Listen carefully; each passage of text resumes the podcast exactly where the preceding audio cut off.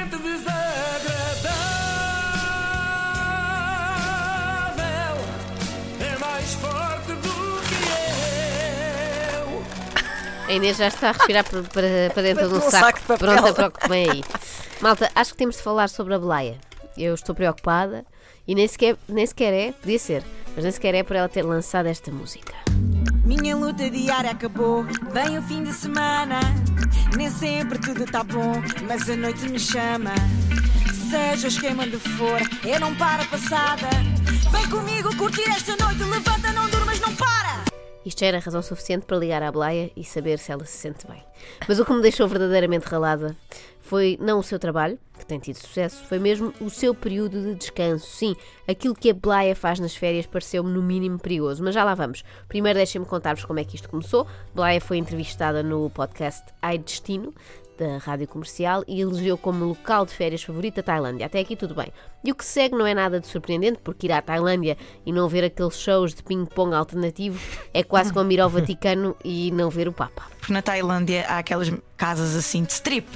eh, em que as tailandesas fazem aquelas manobras eh, com bolas de ping-pong e bananas e fogo e essas coisas assim. Tudo certo, já tinha ouvido falar. Aliás, estes espetáculos para mim são como as grandes catástrofes naturais. Passam-se longe de Portugal, já ouvi relatos e espero nunca assistir in loco.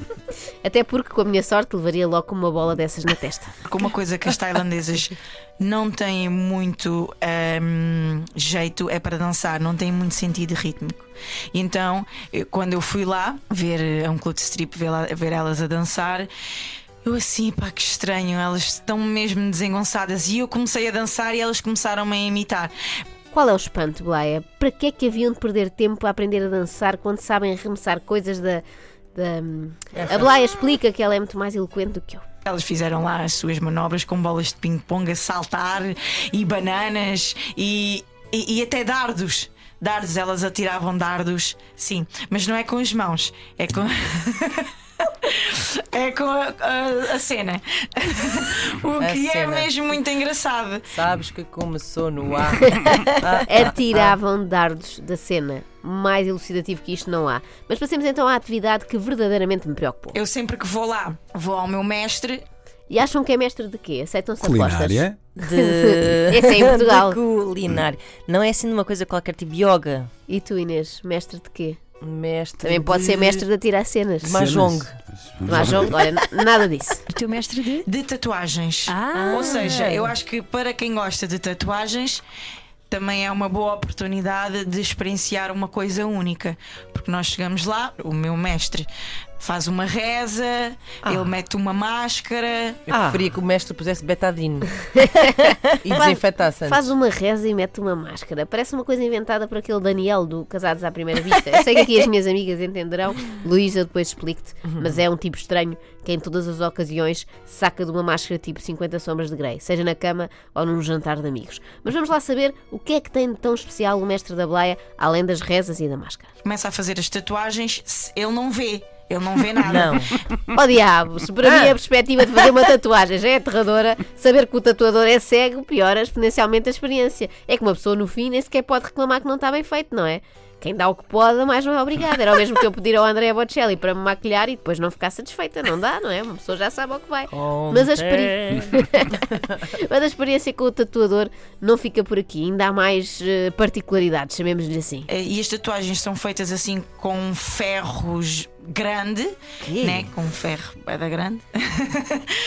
Eu acabo de descobrir as minhas férias de sonho. Eu até aqui estava a planear, sei lá, uma road trip por Itália, uma semaninha no México, de papo para o ar. Tu queres aí ser queimada com ferros? Mas para que ir, exatamente, para que ir passear, comer e beber, quando posso estar a ser queimada com um ferro em brasa na Tailândia? Isso é que é viver. E o que é que o mestre tatuará? De olhos fechados, o mais certo é ser abstrato. E já é uma sorte se o cliente não se transformar numa natureza morta. cada aluno do seu mestre começa-se a transformar no desenho que o mestre tatuou. Por exemplo, eu tenho um tigre, né? Outros, outros, outros alunos têm um macaco. Isso é o quê? O teu animal xamânico? É assim, Ai. quando eu vou lá, eh, eu digo ao mestre para me fazer o que ele quiser. Eu já lá Ai, que erro, Blaia. Se há coisa que não se deve dizer a uma pessoa de olhos vendados e ferro em brasa em punha, é, faça o que quiser. Ora, isto sim, é um desporto radical. Eu estou impressionada. E se acham muito radical andarem de buggy nas férias, esqueçam. A Blaia levou muitíssima fasquia. Já nem queda livre me impressiona neste momento. Nós somos um livro, basicamente, nós somos um livro e o mestre é o escritor. E ele começa a escrever e começa a fazer o que ele bem entender e o que ele sentir. Olha, eu cá levava uma resma de papel navigator para o mestre e ele que escrevesse ali. Eu não sei quanto a vocês, mas nunca confiaria em mestre algum para escrever histórias no meu coro. Não, não, não. Nem é só pelador. É porque sabia lá se ele não era um Pedro Chagas Freitas lá da Tailândia. Ainda corria o risco de ficar com um capítulo do Prometo Falhar tatuado no fundo das costas. Lá, aqui nós pagamos em dinheiro as tatuagens, sim. Lá nós pagamos em ofertas, em flores, em maço de tabaco. Parece estranho, mas é verdade.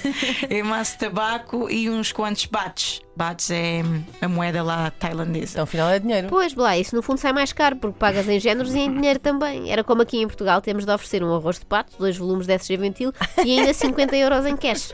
Bem, a Blaia parece feliz, mas percebe-se que a experiência foi traumática e que os nervos acabam por vir ao de cima mais tarde. E, e lá nada tem preço. As pessoas fazem o preço, o que é horrível. E depois eu chegava lá e perguntava o preço e elas não falavam inglês. E então eu estava a entrar em depressão no primeiro dia. eh, e fui fazer uma limpeza de pele. Eu também, quando sinto que a depressão está a bater à porta, vou logo fazer uma limpeza de pele, a ver se aquilo leva, além dos pontos negros, alguma neura. Acabei a limpeza de pele, enfiei-me na casa de banho e fui chorar. Por causa do bloqueio do inglês e do tailandês. Portanto, depois da limpeza de pele, sim, uma limpeza da alma, a Blaia é de facto uma figura singular, porque não lhe custa nada ser tatuada com um ferro gigante, mas angustia-se muito quando as pessoas não falam inglês. Antes de terminar, gostaria de perguntar à Blaia o que achou deste extremamente desagradável, se está tudo ok entre nós, ou se vai obrigar-me a fazer uma tatuagem daquelas, pedindo ao mestre que me escreva um palavrão em tailandês na testa. Blaia, como é que é? Yan di Leo um, Kut Kon Ka. Não. Blaya Yan di Leo Tu Kon Ka. Ah, ok, é mesmo isso. Sendo assim, está tudo bem.